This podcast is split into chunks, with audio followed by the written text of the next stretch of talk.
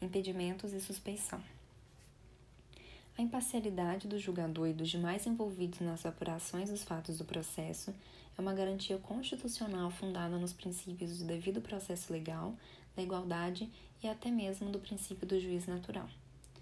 O impedimento e a suspeição, quando caracterizados, conforme os dispostos no artigo 134 a 138 do NCPC, comprometem a imparcialidade do juiz necessário ao julgamento da causa.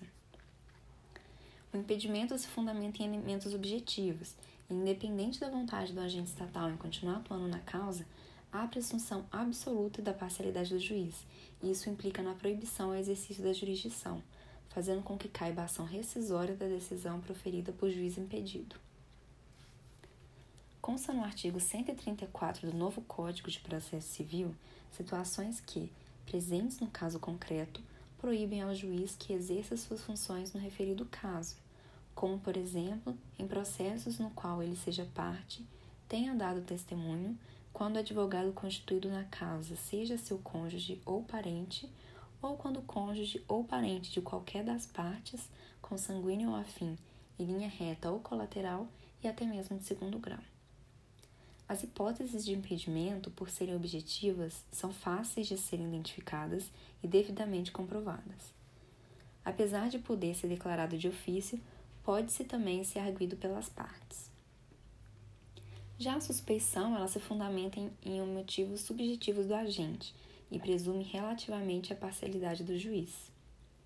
Conforme dispõe o artigo 135 do NCPC, por causa de algum contato íntimo com determinada parte que atua como fundamental no processo, caso seja credor ou devedor de algum deles, herdeiro ou empregador interessado no julgado em favor de alguma das partes, assim como por amizade ou inimizade com o advogado, réu ou vítima do processo.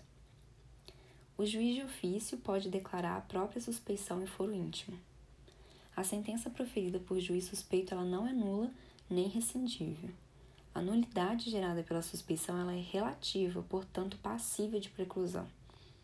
A parte interessada na suspeição deve arguí-la em petição fundamentada na primeira oportunidade de manifestação dos autos, até 15 dias depois de tomar conhecimento do fato. A petição pode acompanhar documentos para a prova e arrolar testemunhas para depor. No caso de requerer o impedimento, os termos de arguição serão os mesmos, exceto o prazo, posto que nulidades absolutas não precluem.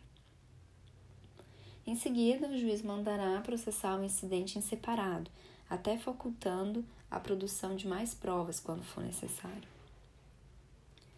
De acordo com o artigo 313 do novo CPC, o reconhecimento dos referidos institutos se dá no momento em que é recebida a petição. O juiz, se reconhecer a ocorrência de impedimento ou suspensão, ordenará a remessa dos autos ao seu substituto legal nos termos do artigo 146 do CPC. Em caso contrário, a petição será separada dos autos e, em 15 dias, o magistrado dará suas razões, acompanhadas de documentos e de rol de testemunhas, se houver, ordenando a remessa dos autos ao tribunal competente. Nos tribunais, caberá ao relator processar e julgar o um incidente.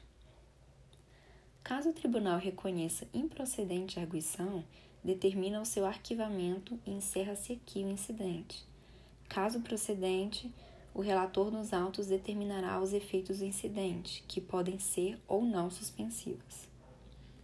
A não suspensão dos efeitos, se caracterizada, fará com que o processo continue em andamento. Já a suspensão dos efeitos determina a suspeição do processo até que haja julgamento do incidente suscitado. E nesse interim, caso haja medidas de urgência a serem julgadas, o juiz substituto o fará.